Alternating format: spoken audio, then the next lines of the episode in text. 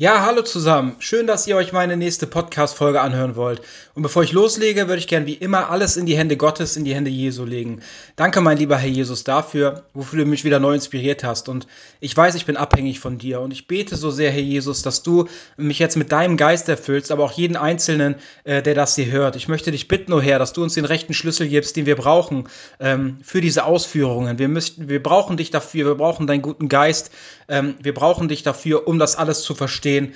Und deswegen bete ich so sehr, Herr Jesus, dass du jetzt bei uns bist, dass du uns ähm, wirklich diese, ähm, dieses Wissen aufschließt, dass du uns jetzt lehrst, dass du bei uns bist, dass du deine Engel um uns herum stellst, dass du uns vor jeglicher äh, Lüge und Irrlehre bewahrst, dass du uns hilfst, ähm, nah an der Wahrheit zu bleiben und dass du uns jetzt den geistigen Sinn äh, der Offenbarung aufschließt. Vielen Dank dafür, Herr Jesus Christus. In deinem heiligen Namen bitten wir dich darum.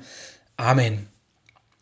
Ja, nochmal Hallo zusammen. Jesus hat mir mal wieder ein neues Thema ans und ins Herz gelegt. Und ähm, ich hatte euch ja schon angekündigt, dass wir mal äh, anfangen, in die Offenbarung reinzuschauen und ähm, ja, nicht einfach nur den Buchstabensinn äh, so zu erklären ne, oder uns anzuschauen, sondern äh, halt die geistige Betrachtung der Offenbarung. Ne? Das war mir wichtig und ähm, ich würde euch gerne auch mein Wissen weitergeben, was mir Jesus so ähm, in mein Herz gelegt hat. Ne? Und das ist aber, äh, wie ich immer sage, das Wichtigste, dass äh, ihr nicht sofort alles annehmt, was äh, ich sage, ne? denn auch ich kann Fehler machen und deswegen ähm, kann ich euch immer nur raten, selber auch nochmal äh, um die Erkenntnis äh, der Wahrheit äh, zu bitten, ne? dass Jesus euch da wirklich die Wahrheit aufschließt, ne? dass er euch vor aller Irrlehre bewahrt und ähm, es heißt ja auch, ne, prüfet alles und behaltet das Gute und betet zu Gott, zu Jesus Christus, dass er euch das Gute erkennen lässt, damit ihr es äh, für euch äh, annehmen könnt. Und ähm,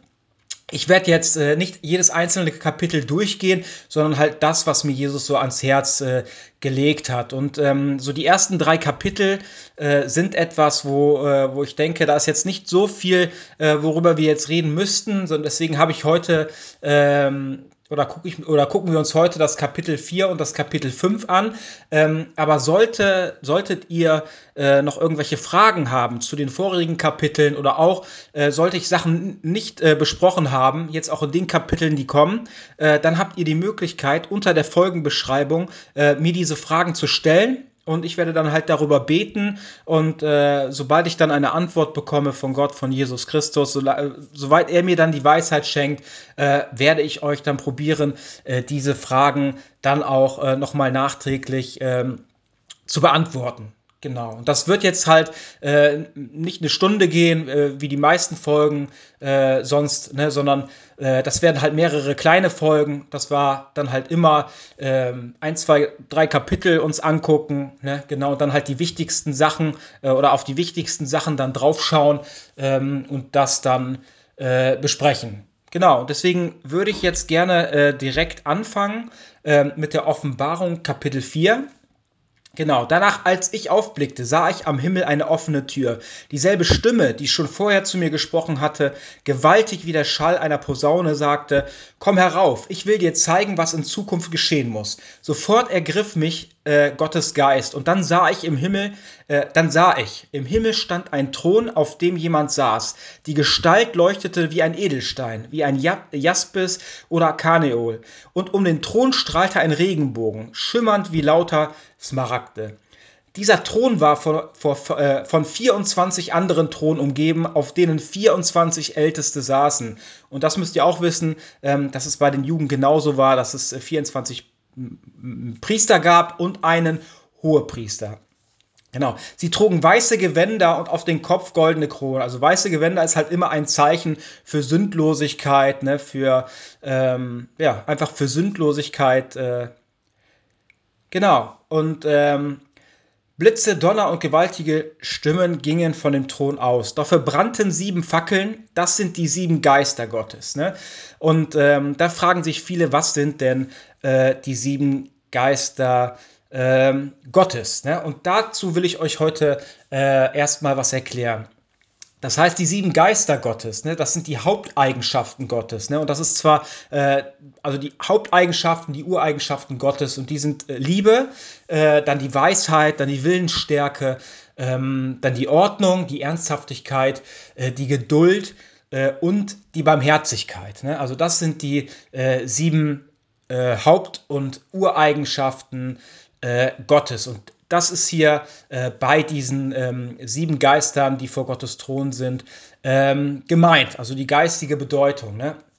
Denn ihr müsst euch vorstellen, ohne die Liebe ne, äh, wäre überhaupt kein Ding möglich. Ich hatte das, glaube ich, schon in der Dreieinigkeit-Folge äh, erklärt, ähm, dass die Liebe etwas ist, ähm, die natürlich dann aus Gott kommt, wo Gott überhaupt erst ein Bedürfnis bekommen hat, ähm, anderen Menschen äh, oder Menschen zu erschaffen, die Schöpfung, äh, ähm, ja, die Schöpfung äh, zu schaffen. Ne? Denn äh, das ist, äh, habe ich euch schon mal in einem Bild erklärt.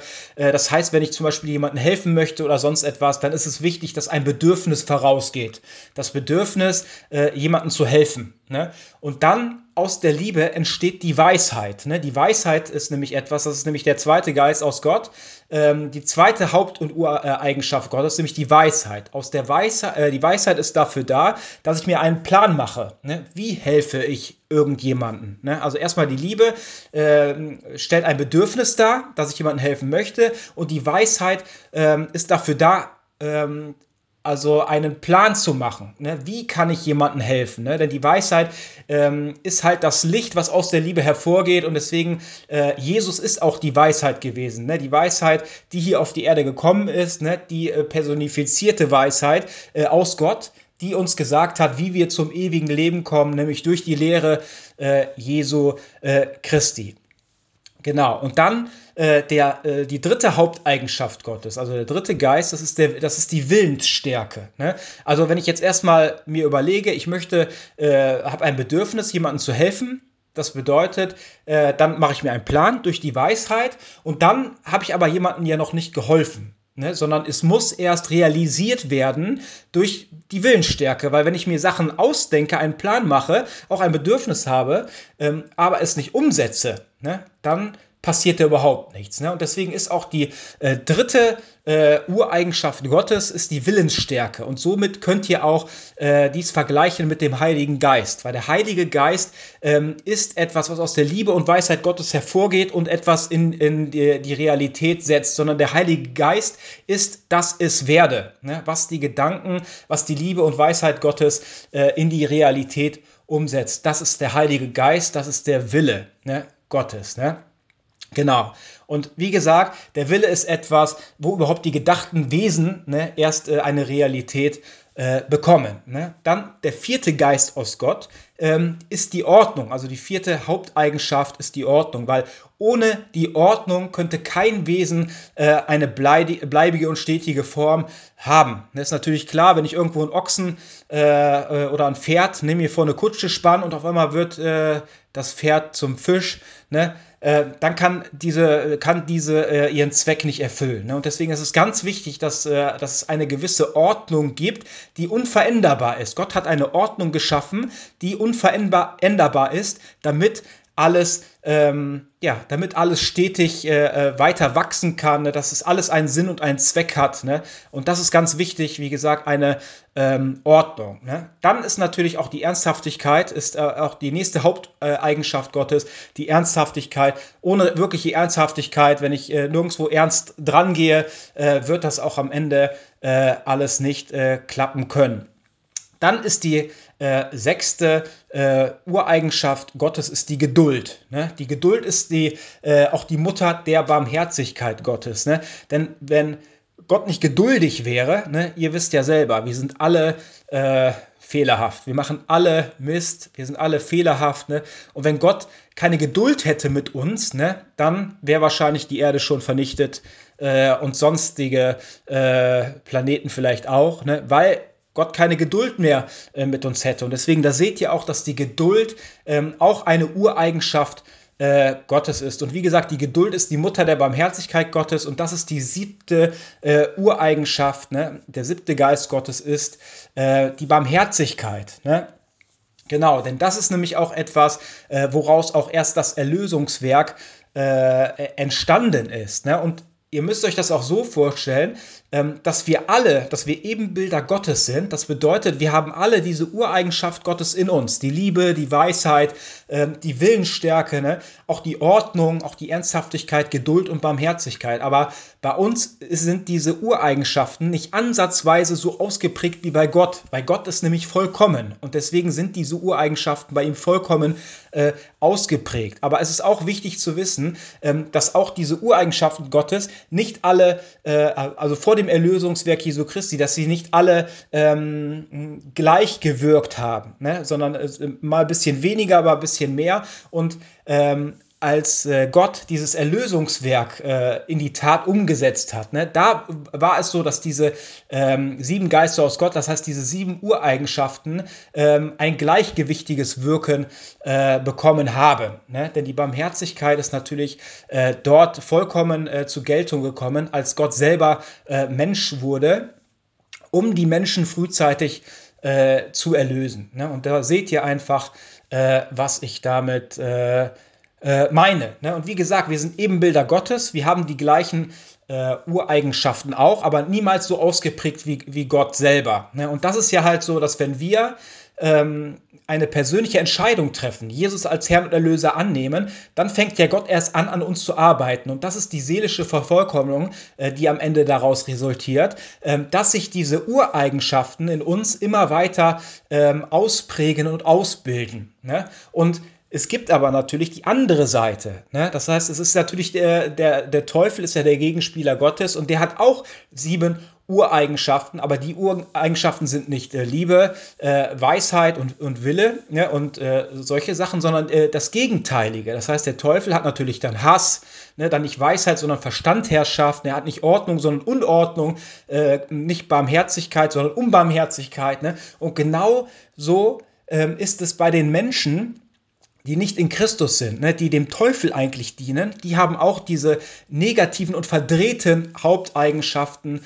äh, in sich. Ne? Und das ist auch ganz wichtig jetzt, äh, dass wir darüber geredet haben, weil das wird auch in den späteren ähm, Kapiteln der Offenbarung nochmal wichtig. Da werden wir auch äh, nochmal äh, intensiver drauf eingehen. Genau, und dann geht es weiter. Äh, dieser Thron war von 24 anderen Thronen umgeben, auf denen 24 Älteste saßen. Sie trugen weiße Gewänder und auf den Kopf goldene Kronen.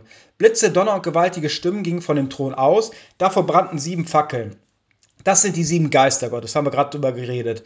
Gleich vor dem Thron war so etwas wie ein Meer, durchsichtig wie Glas, äh, klar wie Kristall. Ne? Das bedeutet, äh, dieses gläserne Meer bedeutet einfach die Allwissenheit Gottes. Das heißt, Gott ähm, sieht alles. Ne? Er weiß alles, er sieht alles. Das ist die Allwissenheit Gottes, dieses gläserne, äh, durchsichtige äh, Meer wie Kristall. Unmittelbar um den Thron herum standen vier mächtige Lebewesen, die überall äh, mit Augen bedeckt waren. Ne? Die ersten, äh, und da seht ihr einfach, also unmittelbar um den Thron herum standen vier mächtige Lebewesen, die überall mit Augen äh, bedeckt waren. Also diese vier Tiere stellen die selbstverkörperten, äh, selbstverkörperten Attribute ähm, Gottes da. Ne? Das ist auch ganz wichtig, dass ihr äh, das wisst. Ne? Unmittelbar vor dem Tor herum standen vier mächtige Lebewesen, die überall mit Augen bedeckt waren. Das heißt, dass Gott jemand ist, der allsehend, allwissend ist, der alles sieht, ne? der überall guckt, der Herrscher über Himmel und Erde ist. Ne?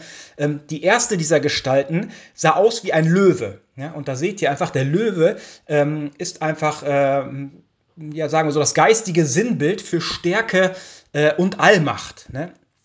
Die zweite glich einem Stier. Also man kann Stier oder auch Kalb sagen. Ne? Ähm, das ist das Sinnbild äh, für Sanftmut. Ne? Und ähm, die zweite glich einem Stier. Äh, die dritte hatte ein Gesicht wie ein Mensch. Ne? Das, ist das, äh, das ist die geistige äh, Potenz ne, eines Menschen. Genau. Ähm,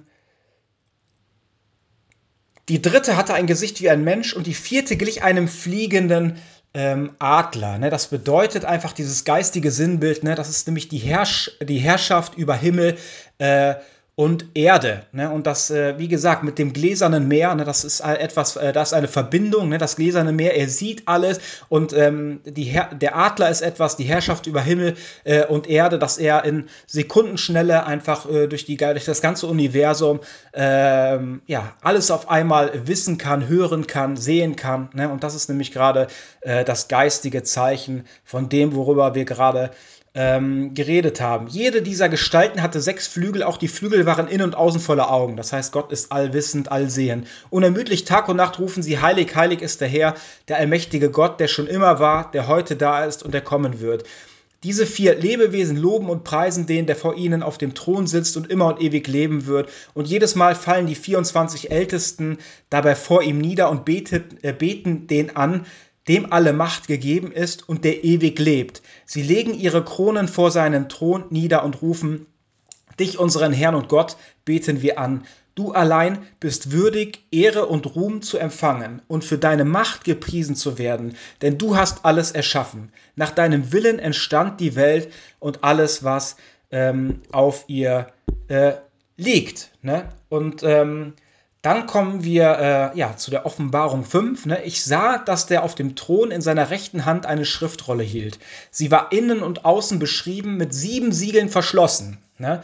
Und ähm, was bedeutet denn dieses Buch überhaupt? Ne? Ich kann euch sagen, das Buch ist äh, die einzige äh, und wahre äh, Lehre äh, Jesu Christi, ne? die er uns hier ähm, weitergegeben hat in den zwei höchsten Geboten, liebe Gott von ganzem Herzen äh, und liebe äh, deinen Mitmenschen, äh, deinen Nächsten wie dich selbst. Ne? Das, ist, das stellt das Buch dar. Ähm, wie gesagt, äh, Jesu einzige und wahre äh, Lehre. Ich sah, dass er auf dem Thron in seiner rechten Hand eine Schriftrolle hielt. Sie war innen und außen beschrieben und mit sieben Siegeln verschlossen. Das bedeutet, ähm, diese sieben Siegel ne, können natürlich nur äh, geöffnet, oder es konnte keiner diese Siegel öffnen, aber da kommen wir auch gleich noch zu. Und ich sah einen mächtigen Engel, der mit lauter Stimme rief, Wer ist würdig, diese Siegel aufzubrechen und das Buch zu öffnen?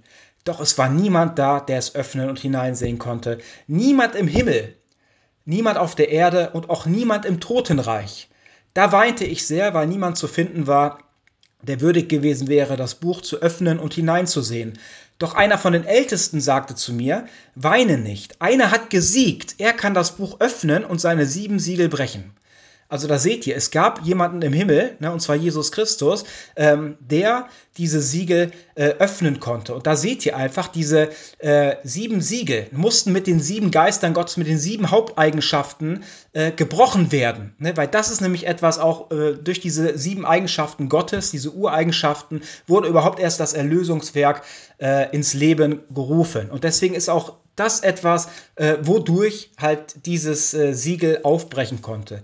Doch einer von den Ältesten sagte zu mir, weine nicht. Einer hat gesiegt, er kann das Buch öffnen und seine sieben Siegel brechen. Ne? Es ist der Löwe aus dem Stamm Juda. Ne? Also das ist ja äh, prophezeit von Jesus Christus, ne? dass er der Löwe ist aus dem Stamm Juda. Ähm, der Nachkomme von König David. Und dann sah ich es. In der Mitte vor dem Thron, umgeben von den vier mächtigsten Gestalten und den Ältesten, stand ein Lamm. Ne? Also Lamm ist immer ein Sinnbild für Unschuld äh, und Duldung. Ne? Das aussah, als ob es geschlachtet wäre, ne? weil Jesus natürlich äh, sich hingegeben hat am Kreuz von Golgatha. Es hatte sieben Hörner, äh, und sieben äh, Augen. Ne? Also das sind sieben Hörner, ist auch wieder ein Sinnbild für die sieben Haupteigenschaften äh, Gottes. Ne? Das sind die sieben Geister Gottes, die in die ganze Welt ausgesandt worden sind. Das Lamm ging zu dem, der auf dem Thron saß und empfing die Schriftrolle aus dessen rechter Hand. Im selben Augenblick fielen die vier Gestalten und ähm, die 24 Ältesten vor dem Lamm nieder. Jeder Älteste hatte eine Harfe und goldene Schalen voller Weihrauch. Das sind die Gebete aller, die zu Gott gehören, und alle sangen ein neues Lied. Du allein bist würdig, das Buch zu nehmen. Ähm, nur du darfst seine Siegel brechen, denn du bist als Opfer geschlachtet worden, und mit deinem Blut hast du Menschen für Gott freigekauft, Menschen aller Stämme und Sprachen, aus allen Völkern und Nationen, durch die sind jetzt Könige und Priester, durch die sind sie jetzt Könige und Priester, ne? Weil wir nämlich vor Gottes Thron kommen können, ne, weil wir gereinigt wurden durch das Blut Jesu Christi. Ähm, wir sind, äh, unsere Sünde ist von uns genommen worden und deswegen sind wir jetzt Könige und Priester, die unseren Gott dienen und sie werden über die ganze Erde herrschen. Danach sah ich viele Tausende und Abertausende von Engeln, eine unzählbare Menge und ich hörte, äh, wie sie gemeinsam etwas riefen. Sie standen um den Thron, um die vier Gestalten und um die Ältesten. Gewaltig ertönte ihre Stimme, allein dem Lamm, das geopfert wurde, gehören alle Macht und aller Reichtum, ihn allein gebühren Weisheit und Kraft, Ehre, Herrlichkeit und Anbetung. Dann hörte ich, wie auch alle anderen Geschöpfe einstimmten, alle im Himmel und auf der Erde, im Totenreich, ähm, auch die Geschöpfe des Meeres, sie alle riefen Anbetung und Ehre, alle Herrlichkeit und Macht gebühren dem, der auf dem Thron sitzt und dem Lamm für immer und ewig. Die vier Gestalten bekräftigten dies mit ihrem Amen und die 24 Ältesten fielen nieder und beteten Gott an. Amen. Danke, mein lieber göttlicher Vater Jesus Christus, danke, dass du mir jetzt die richtigen Worte äh, geschenkt hast. Und ich bete darum und dafür, dass das jetzt äh, an die Ohren kommt äh, bei den Menschen, die du dafür bestimmt hast, dass du ihnen wirklich den Wahrheitsgehalt dieser Ausführungen ähm, aufschließt. Ich möchte dich bitten, mein lieber Herr, ähm, dass du mir auch weiterhin Inspirationen schenkst, dass du weiterhin zu mir sprichst, in meine Gedanken, in mein Herz hinein, ähm, dass du auch mir weiterhin auch die nächsten Kapitel aufschließt, ne, dass ich das weitertragen kann an die Menschen, ähm, ja, die du dafür bestimmt hast. Ich bete darum, Herr Jesus, dass du das segnest. Vielen Dank dafür. In deinem heiligen Namen bete ich. Amen.